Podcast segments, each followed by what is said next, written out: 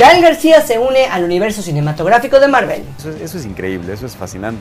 Tenemos nuevo avance oficial de la nueva película de Morbius. Dr. Michael Morbius, you've been missing for two months. Gal Gadot será la madrastra en Blancanieves. Sabio espejo consejero.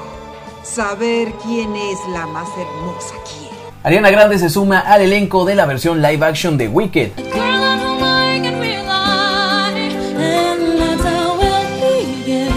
Y tenemos las primeras impresiones de The Eternals. que no ayudaron a combatir a Thanos o en alguna guerra o en otras catástrofes de la historia. ¿A ti que te gustan las películas? ¡Alto ahí! Prepara tus palomitas, toma tu boleto que ya tienes tu acceso a lo mejor del mundo del cine. Bienvenidos a Movie Access, tu podcast de cine con Julián Núñez y Mario Cinéfilo. Amigos, bienvenidos a un episodio más de Movie Access. Ahora sí que la gente que nos está escuchando en Spotify o en cualquiera de las plataformas les damos la bienvenida. Y el día de hoy vamos a darles muchas noticias alusivas a este universo cinematográfico de Marvel, pero también hay otras que se van creando. Mario, bienvenido. Gracias, Julián. Sí, como bien dijiste, ahorita el universo de Marvel está con todo. Hay muchísimas noticias de las cuales pues vamos a poder hablar. No solamente por el estreno de la película de Eternal, sino que también se vienen nuevos proyectos que más adelante les vamos a estar platicando. Sí, hay muchas películas que ya se habían comentado, pero como que ya se están concretando esta semana. Y es lo que les vamos a contar, les damos la bienvenida. Si ustedes van a servirse su cafecito, lo que estén haciendo, para los que nos están escuchando en el carro, en el trabajo, les damos la bienvenida a este espacio en el que hablamos del séptimo arte. Y la verdad es que es un gustazo de que ya llevamos 11 episodios platicando con ustedes. Y vamos a comentarles que va a haber semanas que solo vamos a estar a través de Spotify y va a haber semanas en las que vamos a estar en varias plataformas, incluyendo YouTube y Facebook. Así que si se perdieron por ahí algún, algún episodio, ya saben, nos pueden encontrar en YouTube, en Facebook, en cualquiera de nuestras redes sociales. No se pierdan el, eh, los videos que ya subimos anteriormente. Eh, no es por nada, pero el de Día de Muertos está... Está, Está buena la interacción, pueden checarlo en YouTube. Yo soy como Julián Núñez y tú estás como Mario, Mario Cinéfilo. Cinéfilo. Allá pueden checarlo también en nuestro Facebook, estoy como Julián Núñez MX y Mario Cinéfilo. Ambos lo hemos subido, así que pueden verificarlo para que digan los que solo escucharon nuestras voces y cómo son estos cabrones, cómo son estos vatos. que se Pues enamoren allá todavía más de nosotros. Hay gente- o se espanten, ¿no? ¿Quién sabe? Hay gente, hay gente, hay gente. Si, si enamoramos gente, ¿qué, qué podemos hacer? ¿Verdad? no? Y bueno, amigo, pues vamos a comenzar el día de hoy con más mexicanos se van uniendo al universo de Marvel. Ya tenemos por allá a Salma Calle que por fin vimos esa cara preciosa en los Eternos o The Eternals y la verdad es que primera vez que vemos a una mexicana como uno de los personajes principales, tal cual, ¿no? Dentro de este universo y también tenemos a Tenoch Huerta que pues ya va a estar en Black Panther. Sí, que va a interpretar el personaje de Namor, que todavía está así como en veremos y sí va a ser un personaje como que importante en la película de Black Panther, porque ya Aparentemente dicen que va a ser el villano principal. Era lo último que yo he leído, pero no hemos tenido ninguna confirmación. Pero del que sí ya estamos seguros es que acaban de castear nada más y nada menos que a Gael García. Uy, mira, fíjate que está, está este Diego Luna en Star Wars y Gael García ahora en Marvel. No, ya cada uno ya acomodándose. Se van a ver en la pusada Ah, de Disney. Disney. Ay, mi amor, van a besar conmigo y tu mamá también. Acabar Recordando viejos eso. Salva más en Maribel Verdú. y bueno, pues ya dejando la putería para aparte, pues vamos a comentarles que este es un personaje que eh, hace ratito estábamos platicando que realmente no es muy conocido, que es nada más el werewolf o el hombre lobo, Lobo. que es Werewolf by Night, que así se llama el, el cómic en el que está ins- inspirado, y va a ser un especial de Halloween. Sí, eh, eso es algo inesperado, la neta que esta noticia sí nos tomó por sorpresa porque pues ver el nombre de Gael García en Marvel dijimos pues qué proyecto se trata y resulta que Disney Plus el próximo año, por ahí de Halloween de 2022, pues nos va a traer Pues me este imagino, porque especial. este va a ser un especial de Halloween. Ah, claro, sí, sí, sí. Por eso no repetí Halloween otra vez que van a ser tan redundantes. Pero Sí, pero, pero ya aparentemente sí va a ser en el 2022. Así es. Es interesante porque Marvel no solamente tiene un amplio eh, catálogo de, de superhéroes, sino también hay personajes pues de mitología, tiene monstruos, tenemos a Drácula, eh, o sea, hay, hay personajes de dónde sacar. Que de hecho ya se está eh, diciendo por allá que Drácula va a ser uno de los villanos que vamos a ver muy pronto. Y pues vamos a ver, igual y en algún momento se van a unir estos y van a acabar haciendo lo que no se hizo en el universo de la momia. Exactamente, no, y es que eh, sería interesante también ver como historias un poquito más adultas, un poquito más de terror dentro de este universo de Marvel. Digo, también se viene el proyecto de Blade, Cazador de Vampiros, que quién sabe cómo lo vayan a tratar acá, si muy family friendly o... Marshala Ali va a, estar- va a va a salir. Que sí, extra- eh, voy a extrañar a, a Wesley Snipes porque... ah, Pero ya está grande. Pero ya está grande, ya, ya. Pero, sin embargo, yo creo que, que dentro de esto es algo muy bueno. En primer lugar, pues para la carrera de, de Gael García. Y en segundo, que vamos a ver que es muy probable que tenga un cruce con el personaje de Moon Knight. Sí, que es otra de las series también que está preparando Disney Plus, en el cual precisamente vamos a ver a Oscar Isaac interpretando al personaje, que no es la primera vez que lo vemos interpretando a un personaje de Marvel, porque pues previamente había hecho de Apocalipsis en la, una de las películas de X-Men, que hasta el mismo actor dijo que la película estuvo muy chafa y que hasta él mismo como que se arrepintió de haber participado, pues vamos a ver cómo le va. Todo el mundo sabe que es el peor. Sí. Pero al final de cuentas vamos a ver qué es lo que va a pasar. Próximamente vamos a poder ver a Gael García en este universo y yo creo que sí se va a encontrar con Moon Knight. Y bueno, hablando de Marvel, pues vamos a conectarlo con algo que ya lleva dos años en la lata, pero por fin vemos ya más detalles de a Jared Leto como Morbius. Sí, que es un proyecto eh, precisamente del universo de Sony y Spider-Man que estaban creando en relación a todos los personajes que salieron de, de, de las historias de Spider-Man. Digo, ya tenemos a Venom, se tenía plan- eh, planeado hacer a Morbius, después lo de Craven el Cazador, Black Cat y demás.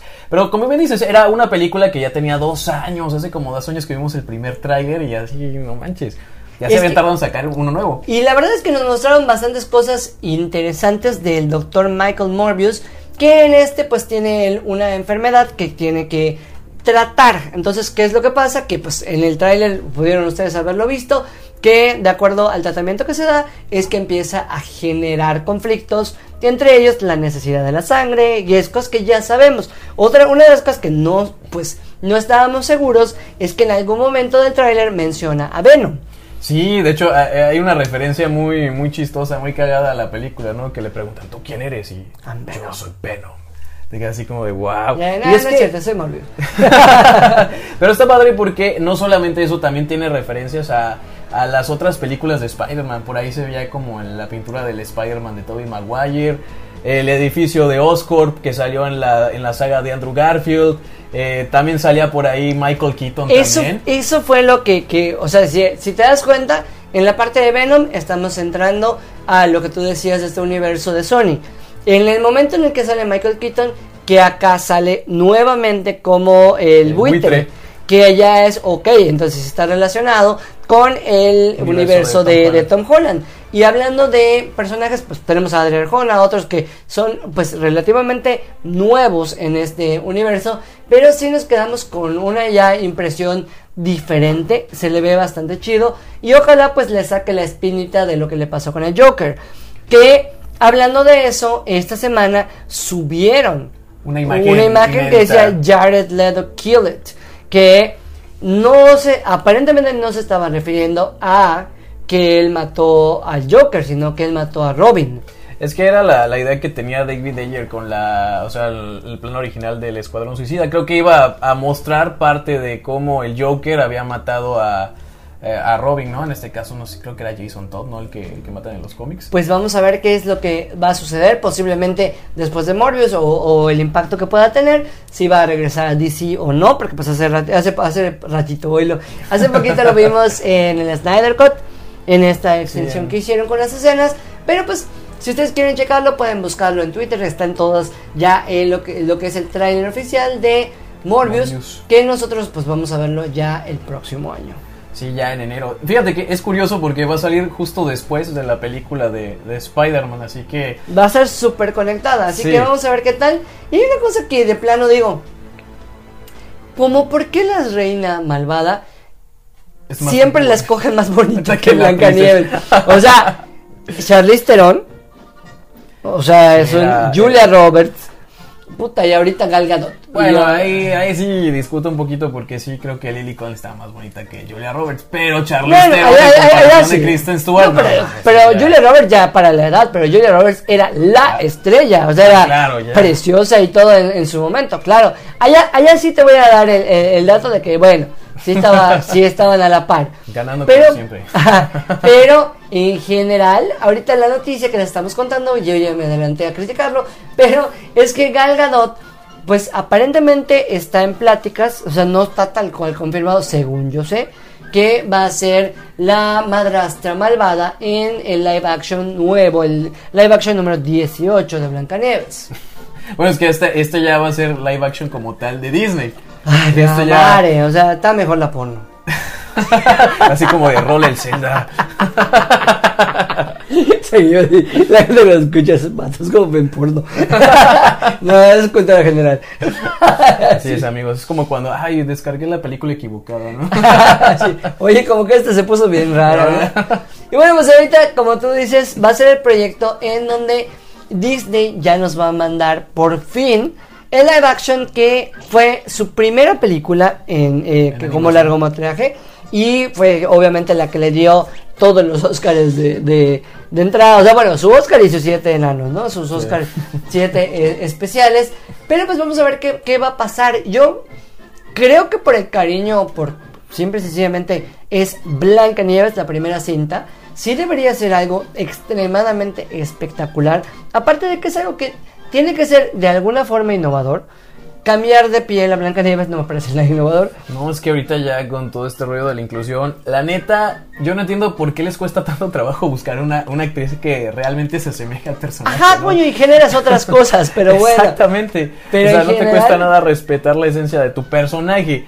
Pero está padre porque hasta donde yo estuve leyendo también, pues van a meter las mismas canciones originales, o sea, la trama como tal es lo mismo. Obviamente le van a meter uno que otro toque diferente para no hacerla tal cual una copia. Pero pues ya la edición de Gal Gadot, pues ya es algo, pues, que le da puntos, yo creo yo. Y bueno, es que al final de cuentas creo que sí podríamos esperar muchas cosas, porque por ejemplo, toda la gente que, que está detrás de estas canciones que van a meter dentro de esto, que es Ben, eh, ben Pasek, o Pasek, no sé cómo lo, lo vayan a pronunciar o lo, lo pronuncian por allá. Pasek, está muy suena, suena como que sí es alguien que es eh, árabe o algo por el estilo. Y Justin Paul van a escribir las canciones para esta película y pues solo para que te fijes cuáles son las que han estado bajo su cargo está el Gran Showman y está el remake de Aladdin. Ah, no, es que no, y la de Aladdin es uno de los mejores live action, bueno, a mi percepción, uno de los mejores live action que hizo Disney. Hasta las canciones y todo, o sea, era, era un espectáculo de Broadway, esperemos que igual nos den algo Exactamente, y aparte, por si no te daba con eso, ellos hicieron City of Stars. De La La Land. Exacto. No, esperemos que no nos decepcionen, ¿no? Porque tienen un currículum bastante bueno. Y hablando de currículums bastante buenos, eh, Ariana Grande, Ariana Grande, eh, tiene un currículum bastante bueno. Lleva, ya sea- quería hacer mi imitación de las Whistle Notes, pero no Dale, me va a salir. dale, papi, dale, dale. es tu podcast, hazlo, vaya, ve usted, hágalo, Mario. Ah. Pero espérate que yo diga primero. el- el- el- el- Ariana Grande, pues ya se confirmó que va a ser una de las protagonistas de Wicked, el musical. ¿Sabes? Fue como contexto, como no conoces las canciones, por eso no las cantaste. No, no, si no, ya estarías ahorita. Pero eh, quería hacer mi imitación de las Whistle Notes, me quería ver muy Paola, ¿no? Pero... Lo que yo acabo de invitar esa gallina. No, sí, amigos, ahí, ahí sí he de confesar que yo, la verdad, no, no me he visto Wicked. Tengo noción más o menos de, de que, pues, es como una precuela de la historia del Mago de Oz, básicamente, ¿no? Sí, yo me refería que la- como te- cuando te sabes la canción de lo que hablamos, ya sabes qué canción cantar. Por Sí, eso ahorita fue. no. Eso fue ahorita uh. no te preocupes. Y bueno, pues ella no es la única que se confirma, sino también tenemos a Cintia Erivo, que ella va a ser el Faba o el Faba, que mucha gente pelea como, como se pronuncia. Lo mismo con Ariana Grande, va a ser Galinda o Glinda. Y pues está medio random el cast. Hablando de eh, Cintia eh, Erivo, tú sí, sí, sí lo ubicas Sí, un poquito más que yo. Y Ariana Grande, pues todos la conocemos como cantante, pero pues mucha gente, de hecho hoy platiqué con una amiga, me dice, güey, ella no actúa y yo, pues en teoría sí, o sea, estuvo en varias series. O sea, estuvo en Victorious, estuvo igual En Scream la de. Sammy Cat, estuvo en, en Screen Queens. O sea, proyectos de actuación ha tenido. O sea, no es algo nuevo. De hecho, inclusive ella empezó como actriz. Ah, claro, pero sí como, como que generalmente se ha destacado más por participar en shows como más tipo comedia, sitcoms más o menos. Que al final de cuentas Eh. suelen a veces ser un poquito más difícil. que algunas escenas, pero vamos a ver qué tal. Yo, para que veas, con el cast de Ariana, estoy totalmente de acuerdo porque es una de las mejores voces que existe ahorita. Actualmente sí. Y eso que no soy fan de Ariana Grande, de escuchar así en, en mi casa o en mi coche Ariana Grande. O sea, tú, tú creo que nunca has escuchado que yo tenga una canción de Ariana Grande. Ya No. cuando se van todos, ya la pongo. Ahí. I want it, I got it. I want it, I got it. Pero en general, o sea, es una de las mejores voces. Ha cantado canciones de Whitney Houston. E inclusive en el especial de Wicked, ella cantó la de The Wizard and I. Y no mames, o sea, ya se ve la capacidad vocal que ella tiene. Pero pues ahorita me hubiera gustado más que la, que la pusieran de Elfaba. Porque Elfaba tiene más explosión musical que Glinda. Pero pues no sé, la verdad es que yo no conozco el talento vocal de, de Cintia. Ni o sea, yo, debe la- o estar sea, la he cabrona como La he para- visto actuar, pero como tal no, no, no, no la he visto cantar. Así que, pues igual hay que darles el beneficio de la duda, ¿no? Tanto a, a Cintia en la parte de canto como a Ariana en la parte interpretativa. Pues me imagino que nos van a sorprender. Y bueno, pues esta adaptación va a ser para Universal. Y ahora sí que nosotros ya habíamos escuchado desde el octubre del año pasado al respecto. Pero pues por las cuestiones del COVID y todo se fue eh, como que corriendo. O inclusive esto acá sería muy interesante si vamos a ver algún cameo o alguna participación de, de Kristen Chenoweth que mucha gente la ubica por haber sido la eh, maléfica en Descendientes. Pero pues es una gran actriz de, de musicales que ella fue Glinda o Galinda en eh, Broadway por muchísimos años. Y también Irina Menzel, que ella pues mucha gente la ubican por ser la mamá de Rachel en Glee. Sí. O por eh, Encantada, Rent, etcétera. Frozen. Exacto. Bueno, más que nada por, por, por la canción de Frozen. Pero ella fue Elfaba y fue Elfaba muchos años en Broadway y es considerada como la Elfaba. Entonces estaría muy interesante ver qué es lo que va a pasar con esta película que Studio Universal nos va a traer.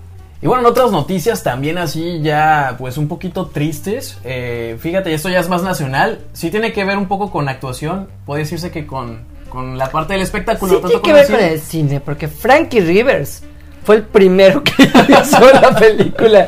La toalla del, del mojado. mojado. Y Benito Rivers era actor. O Bueno, él no quería ser actor, Era pero, intento de actor obligado. pero pues exactamente. O sea, Frankie Rivers, al final de cuentas, cineasta mexicano. Tenemos que mencionarlo aquí con nosotros. El que entendió, entendió. Estamos hablando, obviamente, de los personajes de vecinos. Que una de las noticias tristes fue que. Eh, pues precisamente el actor que hacía de Benito, Octavio Caña, pues desafortunadamente falleció en un, en un lamentable accidente que a todos nos tomó por sorpresa. Yo en cuanto vi la noticia en la tele dije, wow. Claro, la verdad es que sí fue, fue de momento, de hecho fue una noticia que se dio ya como que en, eh, al me- a medianoche más o menos, y es que hubo una persecución en la que estaba él involucrado, hay como que diferentes eh, versiones en las que unos dicen que los judiciales lo, lo- le dispararon, otros que no quiso detener el, el- el vehículo, pero sin embargo, después de todas esas contradicciones que no han, no se han aclarado, porque inclusive el día de hoy que estamos grabando el podcast, que es jueves 4, eh, salió que hay un video en donde una de las policías le roba una de las cadenas que tenía. O sea, se ve en, en- en el- en la historia en que ella tiene una cadena y se la mete a su bolsillo. Entonces, hay como que muchas cosas di- diferentes. Pues hay las especulaciones de que tal vez estaba vinculado a algún tipo de, de red o, o algo por el estilo. Pero sin embargo, independientemente de eso, eh, que realmente no lo sabemos y no nos gustaría entrar en detalles de algo que no sabemos o no o se ha no- no confirmado. especular más que nada, ¿no? Exactamente. La triste noticia es que es un actor que, si no me equivoco, estaba como por ahí de sus 21 o 22 años y desde chico eh, lo, lo ubicamos. O sea, hace muy, hace muy poco se hizo el especial de 15 años de vecinos y allá ponían pues los especiales, ¿no? En la- sus, sus anécdotas, la forma. Es una carita que, que, súper ubicabas porque inclusive salió en programas de, de Eugenio Derbez. Sí, ahí en Televisa. De como hecho, a mí- Benito Rivers, tal sí, cual. es que ya lo teníamos así súper fichado por ese personaje. De hecho, hasta cuando hicieron las nuevas temporadas de Vecinos, que ya tenía rato que no lo habíamos visto, yo me acordaba que era un, morrito, ¿no? Así chiquitito, ya lo ves ya más grande, pues sí, notabas el cambio. Y tú, ah, creció. Ah, creció. Pero ¿Cuántos mira- años pasaron? Una de las cosas que a mí, la verdad, sí me conmovió fue el hecho de el mero día que, que- que se dio, o al día siguiente, para no errar, el actor César Bono, que era su, papá, papá, que Frankie. Frankie Rivers, da una, una obra de teatro, da, da una función de... Creo que es Destruyendo el Cavernícola, no me acuerdo exactamente el nombre de la obra, pero es un monólogo. Entonces terminando, él pide un, un minuto de, de silencio y un minuto de aplausos para el que Ah, fue su hijo y da un speech muy conmovedor. Ustedes pueden buscarlo en Twitter, en donde eh, César Bono se despide de él. Eh, Eduardo España, Lalo España, que igual El era parte de, exactamente de, de vecinos, se ha dedicado a, a- a publicar el qué, cuál conmocionado está, cómo lo extraña, cómo la situación es. Sea, yo puedo imaginarme todos los compañeros, todo el medio artístico que, que, pues tal vez eh, convivió con él, el mismo Eugenio Derbez, Alessandra Rosado, eh, todos ellos han estado poniendo porque es algo que sí a nivel nacional impactó. No, imagínate, si nos impactó a nosotros, a, la- a ellos que eran sus compañeros de reparto, tantos años trabajando con él, o sea, no mames, ese era un shock tremendo. Y pues es, qué es- buena es un amigo, un familiar que al final de cuentas se va. Es una noticia triste que tenemos que dar. Pero pues ahora sí que, bueno, si nos llegaran a escuchar en algún momento cualquiera de sus familiares o de sus fans, es una lamentable noticia. Y le damos un muy, muy sentido pésame. Descanse en paz, en paz, Octavio Caña. Y bueno, hablando un poquito de, de temas un poquito diferentes, vamos a hablar de una película que igual ya se estaba esperando, surgieron algunos atrasos y pues no se podía estrenar sin que tuviera polémica.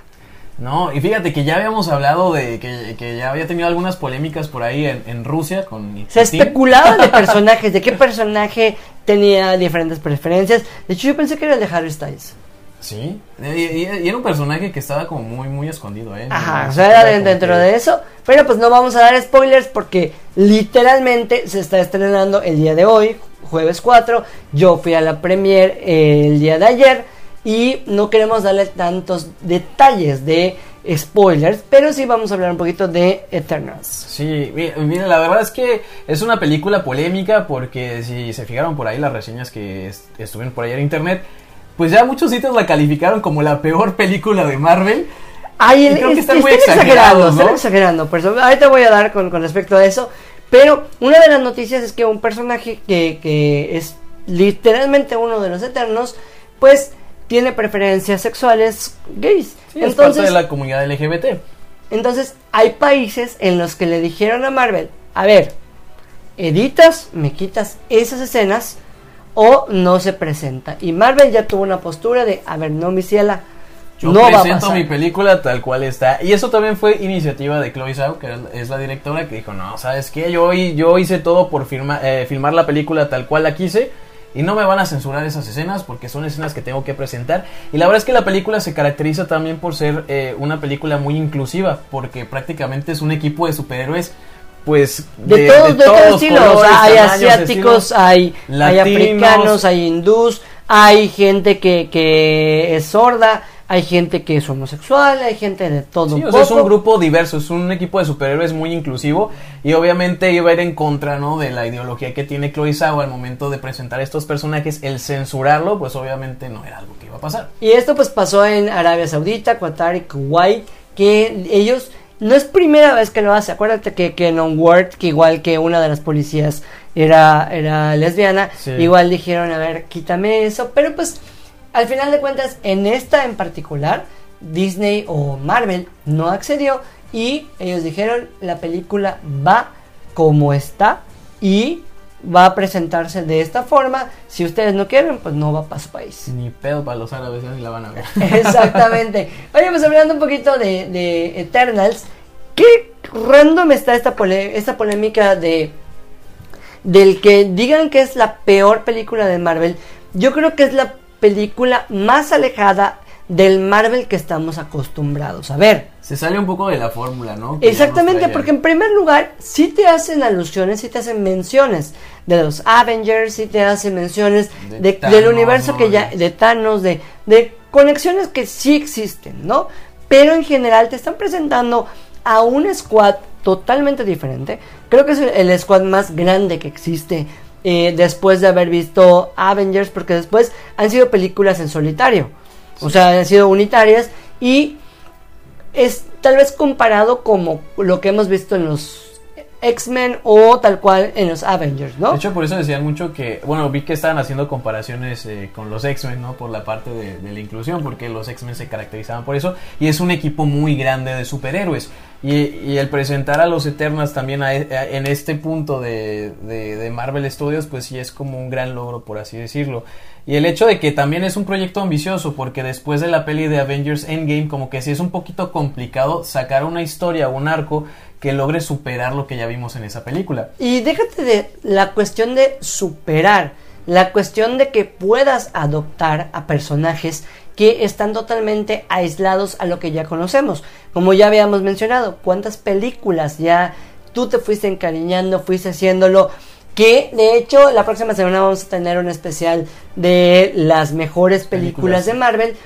Que ya inclusive van a entrar algunas, por lo menos de mi parte, que van a decir, oye, ¿por qué? Y es porque estas cimentaron cosas. O sea, ellos te dieron a conocer a un superhéroe que no conocías. Y yo, por ejemplo, una de ellas, te voy a hablar de, de- del Capitán América, ¿no? O de, o de Iron Man, que fueron las primeras en las que fue un arriesgue, no conocías y fue un, ok, ya los tenemos, llegó el momento de presentarles a los Avengers y se fue construyendo ese universo. Acá en Eternos fue un, acá están, son todos, conózcanlo. Y en una sola película. tirón. La verdad, te voy a decir, a grandes rasgos, yo la disfruté. Sí se me hizo, como en muchas ocasiones he leído, un poco lenta al principio, porque te quieren hacer lo que pasa, que a veces siento que para Hollywood es un error. Quieren hacerte que los conozcas y los quieras en chinga, ya sabes, para que, ok, ya los conoces, ya los quieres, Ya nos vamos eh, con todo. ya. Y lo último, exacto, ya lo último, bueno, entonces no quieres que pierdan porque ya tienes una tal ya, vez ya empatizaste supuestamente con el personaje. Pero sí es complicado. Cuando, por ejemplo, tener una obra de dos, dos horas y media, el presentarte un elenco tan extenso y personajes que no conoces, punto en media hora, una hora para poder presentártelos, la verdad es que sí es muy complicado. A diferencia de, como bien mencionabas, Iron Man, Capitán América, que ya tuvimos varias películas Y- para conocerlos. Y déjate de eso, yo siento que es un poquito reiterativa, o sea, como que es tanto que te quieren enfocar esa parte de qué tan importantes son los eternos en la humanidad, que hay muchas escenas que se plantean exactamente en la misma situación, ¿ok? ¿A qué me refiero? O sea, los eternos, ¿cómo aportaron en este momento de la historia? ¿Cómo aportaron en este momento de la historia? Y después, y te ponen así un chingo. Entonces ya llega el momento en el que dices, bueno, ok, ya, ya entendí. Te pudiste ahorrado ciertos flashbacks. Ya entendí, para- quiero ver putazos. historia. O sea, oh, ok, ya Pero entendí. es que ese fue el esfuerzo que querían hacer, ¿no? De que, ah, pues tienes que conocer bien qué hizo cada uno en cada momento histórico para que, ah, bueno, sabes que ahora sí ya me voy a preocupar por si se llega a morir alguno o por si le llega a pasar algo más adelante, ¿no? Mira, cosas a favor. Definitivamente la fotografía es muy buena. Es algo que con Chloe ya hemos visto anteriormente en sus películas. Y era obvio que se iba a hacer como que la primera carta, ¿no? Otra de las cosas que a mí me gustó mucho es la música. Porque aparte de todo, pues podemos ver guiños. Los encargados de la musicalización de Game of Thrones están igual en esta, en esta producción. La parte cómica como que ya es importante para Marvel. O sea, como que no hay película de Marvel que no Sí, tenga comedia. Exacto. Tal vez para mi gusto abusan un poquito de la comedia. Que sí te aliviana, sí te aliviana bastante, pero es un... ¡Ah! Hay putazos. O sea, está, está lo bueno, está lo importante. Cortas mucho la, la atención, ¿no? Cuando te meten esos momentos de comedia. Que eso ya no es cosa de la directora, ¿eh? Ya es cosa de Kevin Feige. Sí, los de que tiene que existir ay, a porque- huevo, ya tenemos porque- esta fórmula mínimo, méteme este Sí, esta lo, parte lo van a ver niños o lo van a ver Claro. adolescentes. Hay escenas que yo decía, "Ay, ¿por qué entraron niños? Pero bueno. Pero en general, yo creo que esta parte de lo que acaban haciendo es bien lograda, más sí estoy de acuerdo que no es lo mejor que hemos visto.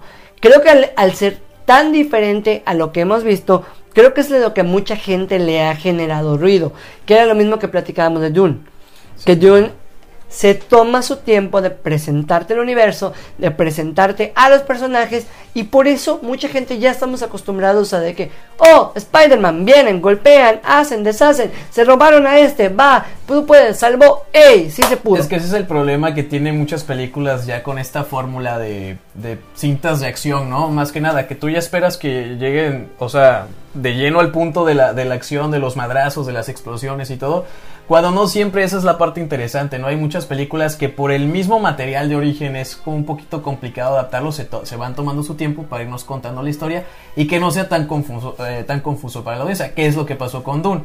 Que la neta, tantos conceptos, tantos personajes, y era, la, la- la verdad es que la novela ya la habían adaptado varias veces y pues era algo que tenían que hacer sí Es o algo sí muy para poder- arriesgado. Exactamente, Porque es un o lo amas o lo odias. exactamente. Algo estás así te podría decir con, con The Eternals. La cuestión es que no los acabé amando, pero sí me vería la siguiente. Definitivamente sí la vería. Sí te genera la curiosidad de, ah, ¿qué Sí, va a pasar, por ejemplo, el, el personaje de, de Angelina Jolie, que es Tina, te la dejan muy resguardada, te la dejan muy, ok, quiero ver qué onda con ella. O sea, como muy mística, quiero ver, ¿no? hay, hay varios, por ejemplo, hay, eh, como, como dato, hay dos escenas postcrédito.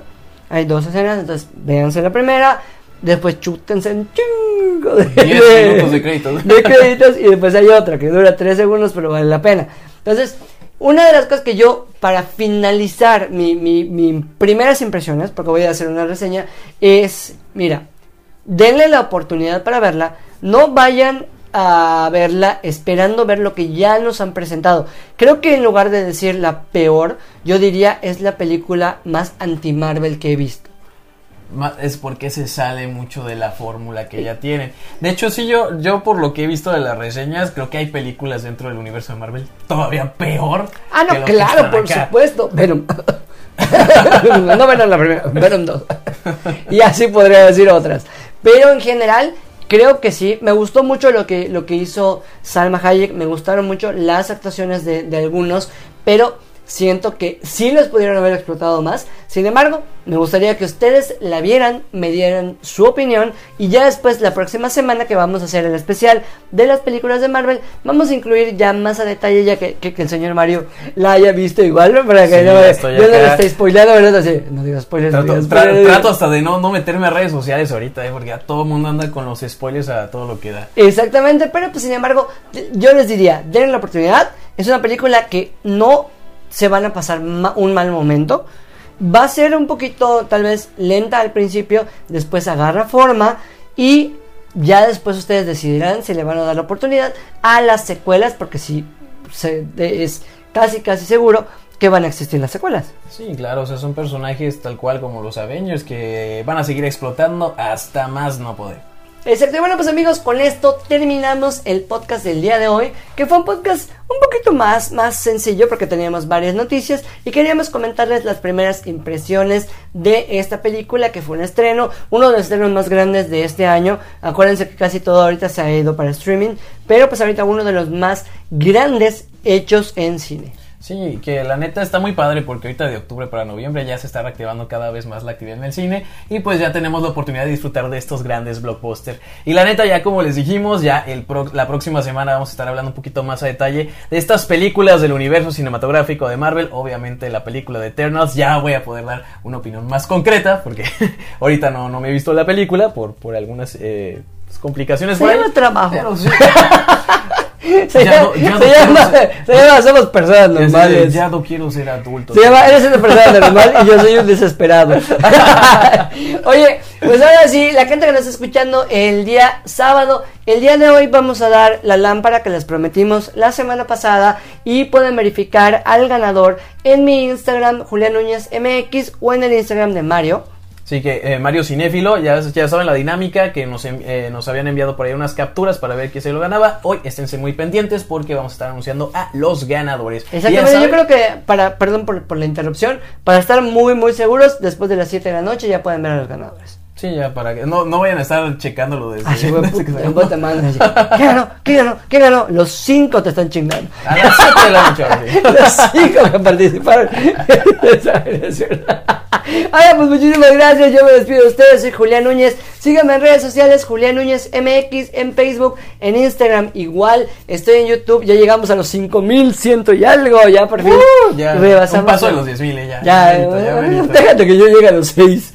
Así que, Yo, voy lento, pero seguro, pero ahí te voy a alcanzar. ya llegamos a, a- a los 5000, así que muchísimas gracias a toda la gente que nos está viendo. Ya estamos volviendo a subir contenido, ya estamos generando cosas y sobre todo les invito para que me vean en Huevos Revueltos este martes a las 9 de la noche, que va a estar la Nacha y va a estar Jorge Moreno. Para la gente que no es yucateca, Jorge Moreno, un gran investigador de cosas paranormales y la Nacha Rock, una gran, gran conductora, actriz, cantante y de todo un poco. Ay, para que estemos pendientes, eh. Nachita, Nachita. Y bueno, a mí me pueden seguir en mis diferentes redes sociales, en Facebook, Instagram y YouTube como Mario Cinéfilo. Eh, también me pueden seguir también en el, en el programa de la Nacha Rock, precisamente a través de Retro FM, en 103.1 a las 6 de la tarde los viernes. Tenemos nuestra pequeña sección de recomendaciones ahí para que se chuten el fin de semana. Y bueno, ya lo saben, de mi parte es todo. Yo soy Mario Cinéfilo. Yo soy Julián Núñez Y nos vemos hasta, la próxima.